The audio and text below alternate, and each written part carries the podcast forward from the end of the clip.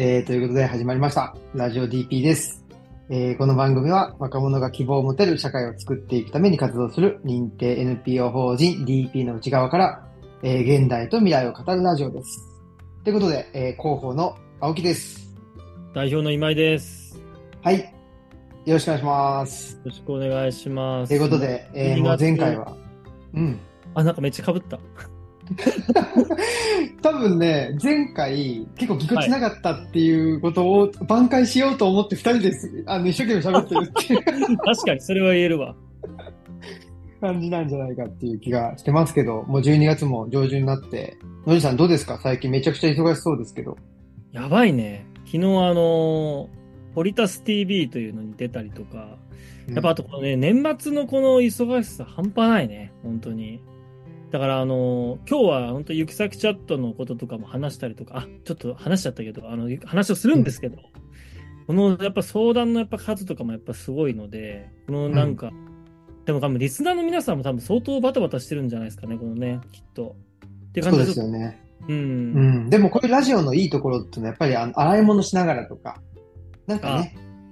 なんかしながら聞けるっていうのがいいかなと思ってて。確かに。俺もいつもポッドキャストとかやるときはもうご飯作りながらとか皿洗いしながらやってるので、ぜひ皆さんもなんかね、なんか準備してたりするときに聞いてもらえたらなと思いますね。本当ですよね。はい。そんなことで、えーさっきもちらっとのりさんの方からありましたけど、今日のテーマはですね、えー行き先チャットということで、えーこのテーマといえば、もうこの人しかいないだろうということで来ていただきました。えー行き先チャット事業部マネージャーの、えー、たまさんこと玉井慎太郎さんです。イエーイ。イエーイよろしくお願いします。リスナーの皆さん、はじめまして。えっと、ゆきさきチャット事業部のマネージャーをしてます。えっと、たまいと言います。なんか、たまちゃん、たまさんとかって呼ばれる人です。よろしくお願いします。あハマ、声え、そなんかこれあの、ラジオ向きの声が気がしている。うお、それは嬉しいですね。素晴らしい。マジですか？いやーいい声。いい声だよね。ありがとうございます。ハマはでも、あの、多分もう何年入ってますか？ちなみにもう。あ、DP に？DP に、うんうんうん。えっと、DP はこの10月で丸6年が経過したかなって感じですね。おー2017年の10月から、えっと、ジョインしてるので、すごい。今7年、7年目だと思う。そうよね。いやー、長いな長。く長くなりましたね、本当に。だからあれですか、その LINE で、LINE でっていうか、まあ、行き先チャットがえー始まる、もちろん前からいらっしゃるということですね。そうですね。えっと、始まる前から、はい。あの、僕は、あの、コンポーザーとして、まあ、あの、参加したのがね、あの、DP との関わりの初めて、なあの、なんですけど、はい。うんなんでちょっ入るうん。そうです。その、なんでタマさんが、あの、入られたのかっていうのもお聞きしたいんですけど、ちょっと、まあ、あの、リスナーの皆さんもしかしたら知らないかもしれないので、ですね。行き先チャットとは何ぞやっていうところをですね、ちょっとタマさん、あの、簡単に教えていただけたらありがたいんですけど。はい、もちろんです。はい。えっと、行き先チャットなんですけども、えっと、まあ、今 DP で、えっと、まあ若者に、その、えっと、オンライン、オフラインで、まあ、あの、どんどんリーチをしていって、10代の孤立を解決していきたいと思っている中のオンラインで、えーのアウトリーチをしている、えっと、若者への、まあ、サポートを届けるっていうことを、えっと、やっています。で、えっと、今、主には、えっと、LINE を使って、えっと、全国若者の進路就職とか、あとはその生活の相談とかに、えー乗っていってます。で、実は、えっと、2019年から始まって、えー今5年目になる、えーサービスなんですけど、えーもうすぐ、えー登録者さんも、えっと、12,500名を迎えそうだということで、えー登録者さんの人数ももう年々増えているっていう状況に、えーなります。で、あと、まあ、スタッフも、まあ、それに、あの、応じて増えてきていて、えっ、と、今、あの、数えてみたら、21名所属してるっていう感じです。で、この21名の中には、あの、のりさんもね、あの、含まれていて、のりさんも今、あの、相談対応の現場にも、まあ、いてくれていて、他にも、あの、相談員がいたり、えっと、まあ、行き先チャットが、まあ、相談だけじゃなくて、えっと、生活がしんどい方への食料支援とか現金給付もやっているので、そちらの、えっと、メンバーも含めると、えっと、21名という、まあ、規模の、えーチームになってます。はい。うんこんなところでいいですかね？素晴らしい。うちの、あの、あの NPO の一番大きな部門が行き先チャットですよね。本当に。です。ね。うん。いや、でも、たまこれすごいなと思うのが、もううん5年ぐらいやっていて、で、最初は、これ、あの、行き先チャットちなみに始めた経緯の話をちょっと補足して言うと、あの、そもそも、あの、もともと行き先チャット自体も、あの、不登校と新、あの、中退の子たちのための進学就職相談ってところから始まってったんですけど、あの、実はツイッターで一番最初僕のアカウントで不登校の相談乗りますみたいな形で2016、17ぐらいにやってたんですよね。そしたら、すごいやっぱりそのツイッターの DM でなんか1日3、40件ぐらい来るようになってしまって、これはもう僕だけでやるのは難しいなと思って、で、その時にやっぱ LINE の利用者数、利用者がやっぱ10代多かったので、それで LINE で始めていったという経緯がありますね。まあ、そこから、しかもあの2020年の時点、3月の時点では700人ぐらいだった登録者が、これ1万2000、もうちょっと 500? たまね、なんみた？いね、なってくっていうのがもうすごいことよね。すごいことやなと思ってます。で、まあ、すごいことだなと思いつつ、まだまだ、やっぱりこう、あの、LINE の、まあ、相談、あそうあの、若い方への LINE の相談って、あの、行き届いてないところも多いんだなと思いながら、まあ、まだまだ氷山の一角だよね、とは思いながら、あの、これもっとリーチ、アウトリーチしていきたいなと思って、日々活動しております。いやー素晴らしい。まあ、対象年齢が13歳から25歳っていう形で、ね。ね、今やってるとは思うんですけれども、本当に、まあ、本当多くの方に寄付で支えられてる事業だなと。やっぱりこれは国とかね、本当にき株式会社がどうしてもやっぱできない、こういったあの困窮してたりとか、すごい孤立しがちな10代、今25歳まで対象をあの広げてますけれども、やっぱりリーチできてるっていうのは本当に寄付者さんとか月額寄付のサポーターさんのおかげで、しかも食料支援とか現金給付支援もやってるから、これあの、月額の寄付のサポーターさんが絶対いないと、もう絶対できない事業なので、もうある、あれ、やっぱり月額のサポーターさんがいるから、支援計画というか予算組を立てるってできることなので、そういう意味では、多分本当ありがたい事業だよね。本当。いや、本当に、あの、寄付者さんなしでは、あの、成り立ってない事業だなと思ってます。で、これがその寄付だからこそ、その、現金給付であったりとか食料支援の、まあその、サポートの内容を、まあ、行き先チャットのメンバーで決めて、こういうふうに、まあ、使ってもらいたいなとか、こういうご飯を届けたいなっていうことを、あの、自分たちで決めて、あの、独自でやっていけるっていうのが本当にこう、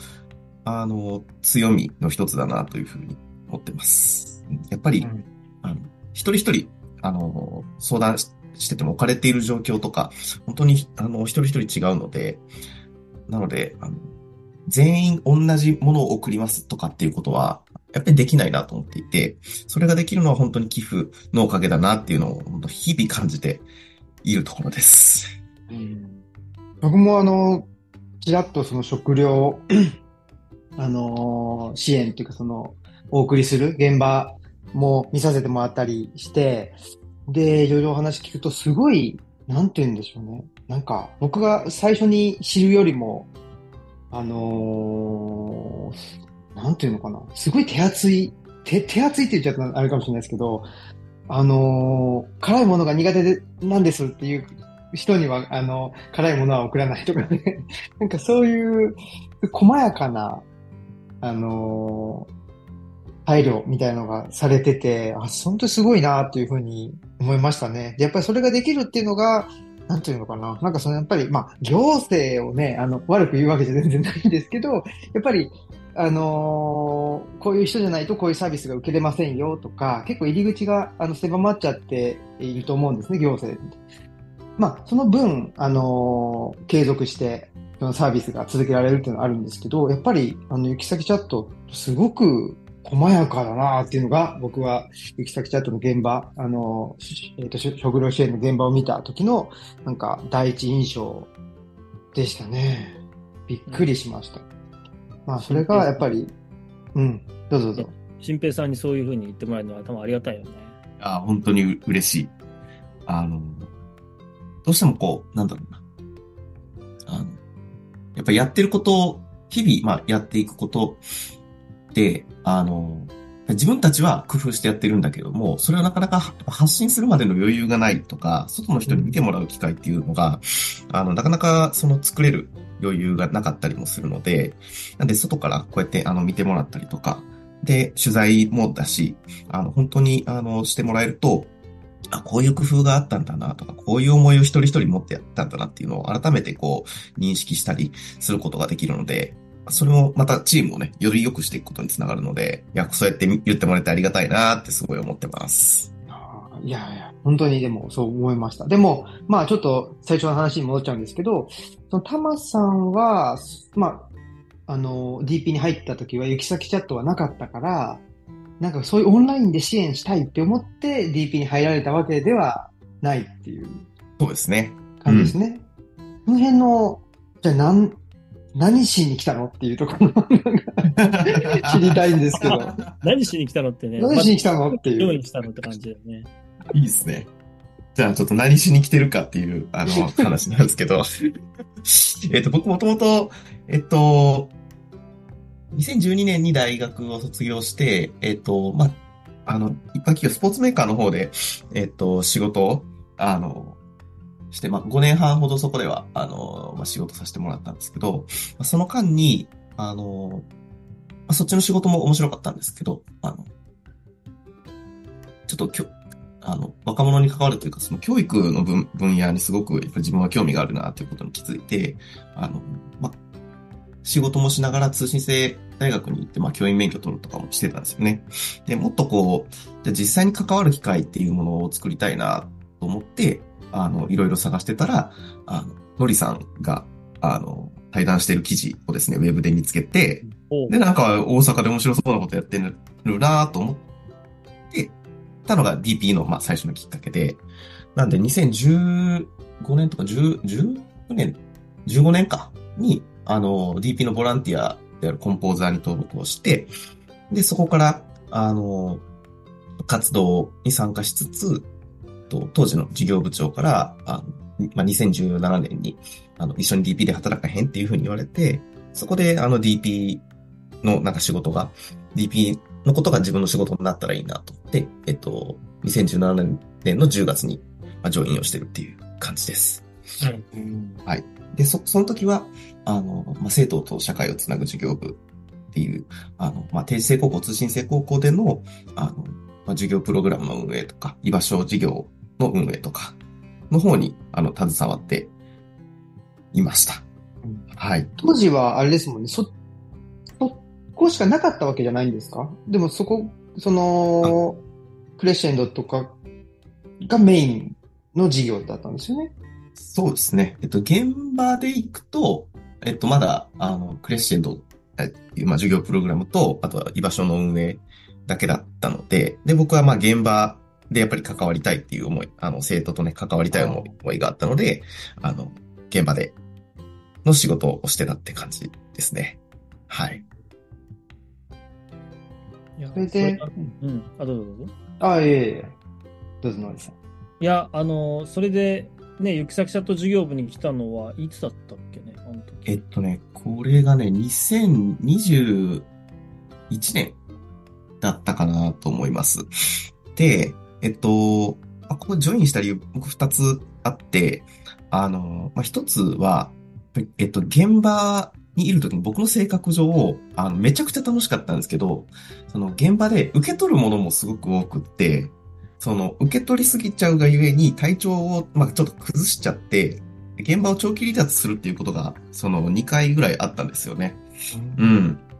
で、あの、まあ、受け取りすぎちゃうっていうのは、その、僕、あの、否定せず関わるっていう DP の姿勢を大切にしながら、その、あのやっぱり、もっと彼らから学びたいし、彼らといい関係性作っていきたいなと思って関わってたんですけど、あの、なんだろうな。やっぱりこう、目の前にして、あの、関わっていると、その、その日の、なんか仕草であったりとか、はい、あの、発言の様子であったりとか、結構、真面目すぎて受け取りすぎちゃうみたいなことが、すごくあって、うん。でそこを、まあ、受け取りすぎちゃうっていう感覚がわからなくて、どうも溜め込んでしまうっていうのがあって、あの、離脱することがあって、ちょっとチームに迷惑かけてるっていうことも、うんあの、一時期あったなというふうに思ってます。っていうのと、あとは、その2020年に自分の、あのーまあ、子供があ3月に生まれて、で、っていうのも、まあ、もう一つのきっかけで、やっぱり定時制高校への居場所の授業を行ってたので、あの、帰り、夜の10時に定時制高校出て家に帰るとかってなると、なかなかその育児っていうのが、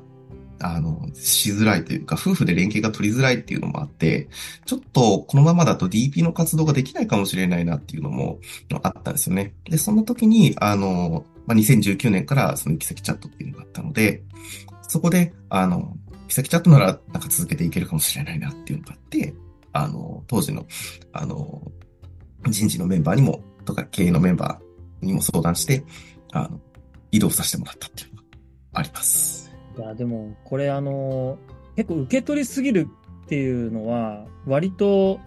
ある話だなと思っていてて、割と本当に、まあこれオンラインでもある話でもあるんだけど、オンラインでもあリる。ね、そうだよね。リアルな現場でも、あの、ずっとそこで、例えば相談とか、やっぱりあの子供たちの話とかが載ってた時に、なんかその、結構自分では気がつかなくても受け取りすぎてしまってしんどくなってしまっ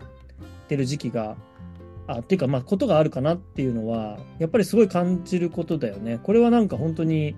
だからある種それ、そこをやっぱ続けしま、続けすぎてしまったら、バーンアウトしてしまうというか、まあそういったこともあるかなと思っていてて、なんか当時そういうそのこととかもね、本当に心配だったなって、たまのことは思うな。本当のりさんが言ったように、そのバーンアウトをしてた状態だったんだろうなと、うん、あの、振り返るとね、やっぱり思います。で、その、それは、あの、関わってる子た、あの、生徒たちの何が悪いとかでは、単純にその、受け取ったものをどう自分が、その、なんていうかな、あの、消化していくかとかっていう、そういう技術がなかったとか、まあ、いろいろ要因はあると思うんですけど、うん。やっぱそこがないまま、その、現場に入り続けていたっていう、まあ当時はちょっと気づけなかったなと思ったので、うん。まあでも、あの、そういうこともあって、あの、まあ、行き先の方に行って、で行き先の方では、あの、結構いい感じで仕事をさせてもらえてるかなっていうふうに思ってます。そうよね。まあだってもう2年以上、マネージャーとして動いていてて、いや、多分すごいなってやっぱ思うし、しかも当時、あの、行き先、あ行き先チャット事業部来る前ままではマネージャーではなかったんだよね。で、それで、ねあの、なんだろうな、まず相談から始めていって、で、いろんなそのスタッフのある種、なんていうのかな、あの、こと活躍できるような環境をやっぱ作ってくれてるっていうのはすごいなって、まあ、見ていつつ、なんか偉そうにっていう感じになってるけど、すごい思いますね、本当に。でしかも、あの、なんていうのかな。あと、そのバーンアウトしないための仕組みっていうのも、行き先チャット結構大切にしてるよね。いやー本当にそれはそうで、いくら文字情報、えっと、ほとんどね、LINE なんで文字情報であったり、えっと、給付、あの、現金給付食料支援希望する方には、その、ズームを使って3、40分ほど面談とかっていうのはね、あるんですけど、ま、やっぱり、ほぼほぼ文字情報なんですね。で、文字情報なんだけれども、やっぱりその文字だけじゃなくて、その背景にあるものは何だろうとか、あとはその文字情報だからこそ、あの、残ってしまって、ちょっとこう、刺激を受けてしまいやすい表現っていうのも、やっぱり見ることが、に、あの、さらされやすい環境にはあるので、だから本当にこう、あの、みんなが、あの、本当、あの、真面目で、その、貢献したいって思いを持った、あの、スタッフが集まっているので、だからこそ、あの、みんなが続けていける、あの、ケアし合っていくっていうのはすごく大事な仕組みとして、はい、行き先はもう、やってってるって感じですね。すごいやっぱり気を使いますよね。まあ、口頭でお話しするのももちろん気を使うんですけど、文字にすると、なんか、自分が思ってたよりも何倍も強く伝わってしまったりとか、そういうこともあるでしょうしね。それはあの相手にもそうだし、自分にもそうだし、なかなかその、なんていうか、まあ、リアルでというか、口頭でお話しするのとオンラインで、そういうふうに、えーまあ、あの話聞くとか、まあ、マネージャー業務もそうだと思うんですけど、なんかその辺、いきなりそういう、で、2019年っていうと、コロナになる前ぐらいですか？コロナになってぐらいですかね、タマさん。2019年、まあ、その LINE、えっと、行き先チャットっていう名前になる前の LINE アットで始めた時は、えっと、まあ、コロナ前でだったんですけど、えっと、それがまあ始まって、まあ、2020年の本当3月になってからコロナが始まり、始まってきて、うん。で、そこで、あの、あの、まあ、バイトがなくなっちゃったとか、あの、だから家賃とかね、あの、レフレン払えてないという声もあって、現金給付食料支援っていうのをまあ始めていったっていうのが、あの、まあ、ああるかなって感じでうんうすね。ん。で、なんかそういうふうに、あるよ。ね、その時代もガラッと変わるし、タマさんの状況も、あのーガラッと変わるっていうか、その、いきなりオンラインでいきなりマネージャーみたいなとこだったのかなと思うんですけど、この辺でなんか仕事をする上で、まあ大変だったなとか、そういうことは、まあ、もしくは逆に、あ、めちゃくちゃ自分に合ってたなとか、そういうのはどうですか？そうですね。大変さっていうところでいくと、えっと、行き先事業部に移って、まあ、半年は、あの、まあ、一般相談、一般のというか、あの、相談員をやっていて、そこから、まあ、マネージャーを、あの、のりさんから引き継いで、まあ、やってるって感じなんですけど。あ、そうなんですね。あ、そうそう、そうなんですよ。うん。えなんですけど、やっぱりこう、マネージャーの大変さとなると、うーん、やっぱり相談員のみんなが、あの、いや、この対応どうしようかとか、あの、まあ、場合によっては、あの、今もう、あの、死にたいんです、みたいな、あの、すごく緊急性の高い相談が来たりとかして、で、やっぱりそれをこう相談員のみんな一人で抱えてしまうっていうのは、あの、すごくしんどいので、そこをやっぱりマネージャー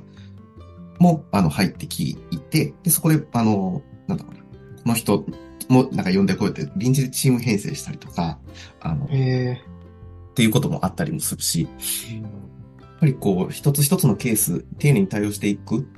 ていうふうになる、なった時の、えっと、相談員のフォロー、みんなのフォローっていうのは、えっと、すごく、あの、また面白いんですけど、すごく大変だし、責任のある、あの、仕事だな、というのは思いますね。うんうん。で、合ってるのは、まあ合ってるなと思ってて、やっぱりその、あ文字だと、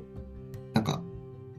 ちょっとこう、考え、自分でもその内容を受け取って考えられる。で、えっ、と、他のメンバーにもなんかこういう、その、悩みとか、そのメッセージ来てるんだけど、これどうやってそのお返事しようかっていうこととかも、あの、相談できるので、なんかそこはすごくやりやすいなと、あの、思ってますね。で、あの、あ、その子育てっていうね、あの、育児っていうところもあったんですけど、あの、行き先だと全部オンラインで完結できて、あの、在宅での、あの、仕事の機会も多いので、あの、ちょっとした、あの、子供が、あの、熱が出ちゃったとか、あの、保育園すぐお迎え行かなきゃみたいな時も、あ結構、融通き聞いて、あの、融通聞かして動かしてもらうこともできるので、今の自分の生活感、ライフスタイルにはすごく合った、あの、仕事だなっていうのは感じてます。うんね。で、僕、あの、それはそうだろうって話かもしれないんですけど、なんか DP に入ってみて、あの、いろいろ知るまで、なんか気づかなかったことがあって、DP って大阪の NPO 法人だから、だし、グリ下の支援、まあフリーカフェもそうですけど、その、大阪の中心地にあって、中心の支援をしてるっていうふうに思え、なんか、そ、そこだけをしてると思い込んでたんですけど、実はそうじゃなくって、まあスタッフもそうですけど、その相談者さん、利用者さんも全国なんですよね。僕です。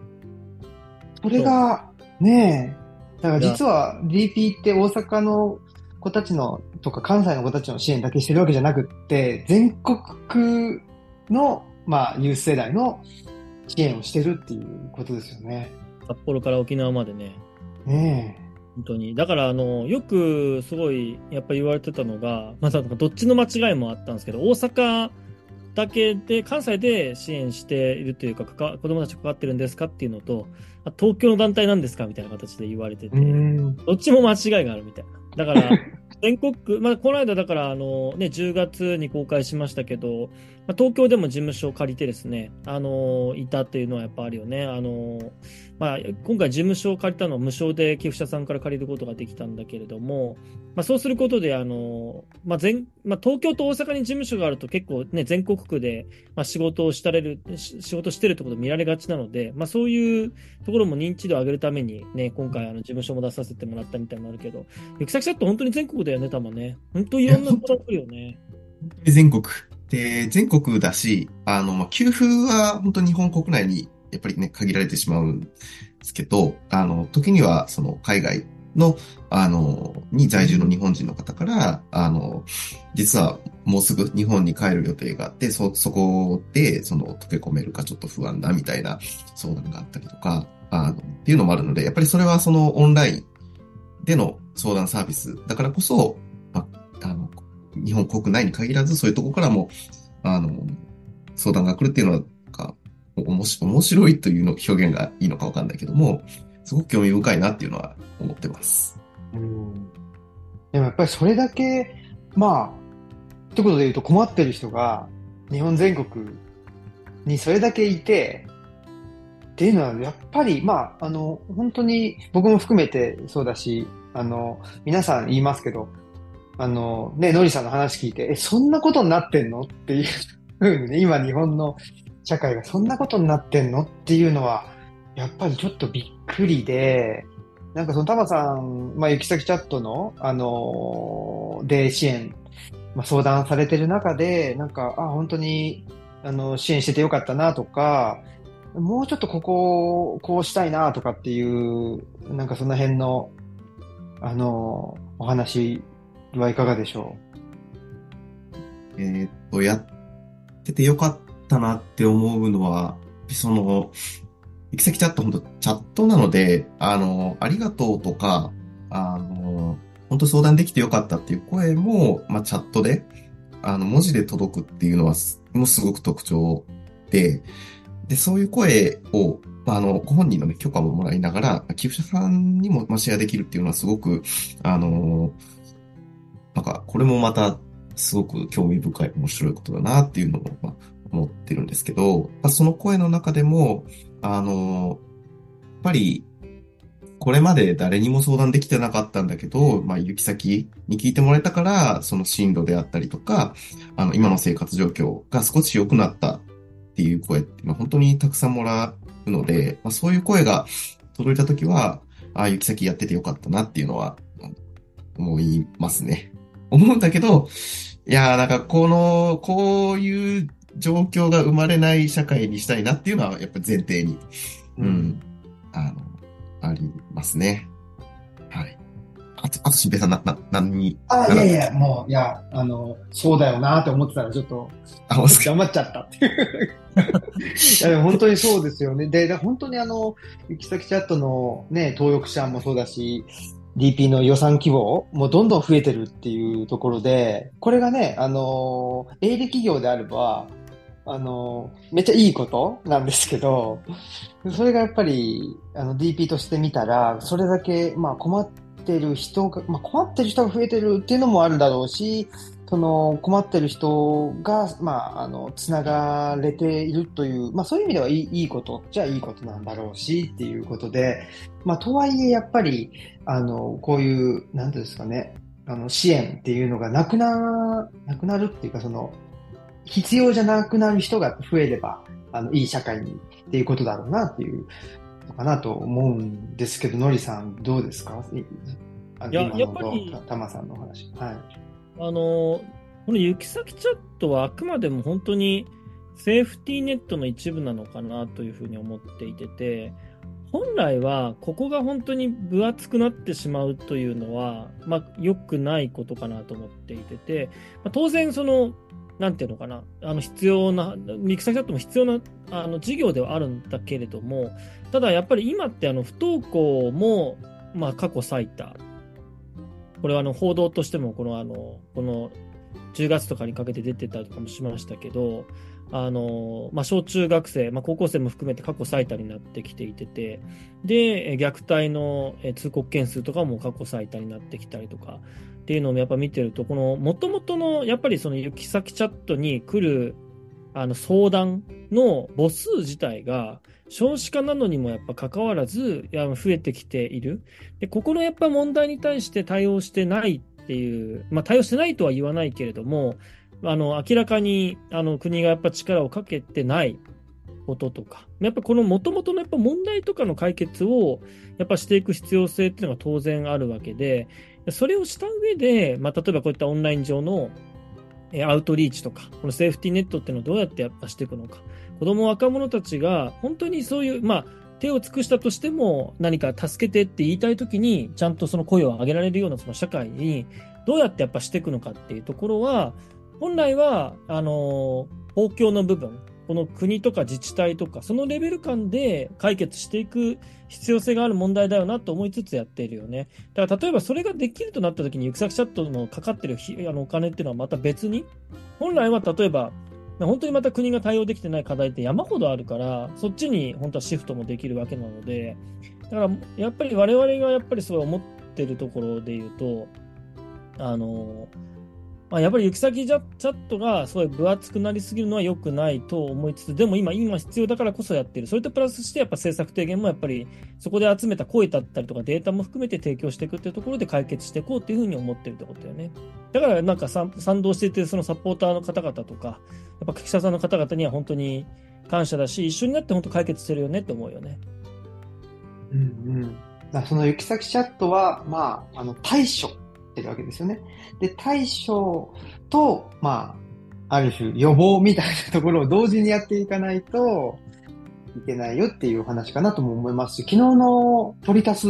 TV ってね、あの、津田さんもおっしゃってましたけど、公助っていう言葉っていうのは、ものすごく実はあの新しいことで、うんうん、この公、公が助けるって、いや、それは当たり前だろうっていうことなので、公助っていうわざわざそんな言葉はなかったんだっていう、最近やっぱり作り出されたっていうことも言ってて、今、ノリさんが言ったこともそうで、まあ、セーフティーネットっていうのは、いや、それは公共がやるべきでしょっていうことがあるんですけど、なかなか、やっぱりまあ、あの、世界規模で、その、社会経済構造が変わっていく中で、やっぱりこのなんか裂け目みたいなところがあって、その裂け目のしわ寄せがやっぱり弱い部分に来てるよなっていうのはすごく思うところですね。うん、そうね。まあでも、ただまあ、この、まあ、行き先チャットにやっぱ来てる声とかは、まあ、やっぱりでも、今この仕組みは、あその NPO としてやっぱ作っていくことにはやっぱ、あの、大事だなってやっぱ思ってはいて、あの、11月の相談の数とかもやっぱ去年の12月に比べて、比べても多いんだよね、確かね、多分ね。いや、多いですね。だいぶ増えてます。そう。で、実際やっぱ支援受けた子からの声、これあの、えっ、ー、と、SNS の掲載許可をもらってる、あの、子たちからのやっぱ声を見やっぱ見てると、やっぱこれでお金の心配も病院に行く苦しさもなくなりますとか、あの、なんだろう、やっと食べれるようにやっぱなりましたとか、うん、結構やっぱり、あの、誰かにやっぱ支えられてもらえるやっぱ経験とか、まあ、いや、基本的に結構親は、親に、経済的に頼れなかったりとか、もう自分で力でしか本当に生活できなくて、働きながらも苦しいみたいな、やっぱ子供たちとか、まあ、若年層、このユース世代の子たちが多いから、やっぱりこういうその支援を受けて、あのなんていうのかな、支えられたやっぱ経験で、やっぱ相談できてよかったなって思う経験っていうのを、やっぱ作っていくことで、あのじゃあ誰かにやっぱ頼ろうとか、まあそういうのも実は、まあ、自立の一つなんだってやっぱ思えてもらえるようなことっていうのはやっぱりここの行き先セットでは作れるかなと思うので、なんか、あの、まあ、一人一人の本当に、なんていうんですかね、まあ、寄付とかが事業になって、その事業から、ある種その社会を、その、なんていうのかな、社会の認識をやっぱ変えていけるようなことっていうのもできるかなと思うので、まあ、なんかいろんな本当に効果が今やってることっていうのがあるのかなと思って、まあなんか経営者としては思うよね。すごい。うん。いや、あんまり普通の経営者はそんなこと思わないと思いますけどね。いやいやいや すごいじゃないですか。いや、すごいっていうかね、僕すごいと思いますよ。そのね、単にここの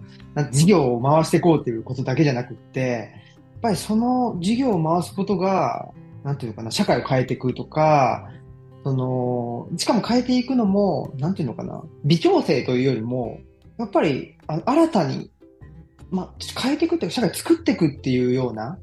感じなので、まあ、そこになんか僕もすごく希望を感じて、あの、ジョインさせてもらったっていうところがあるので、やっぱそこは、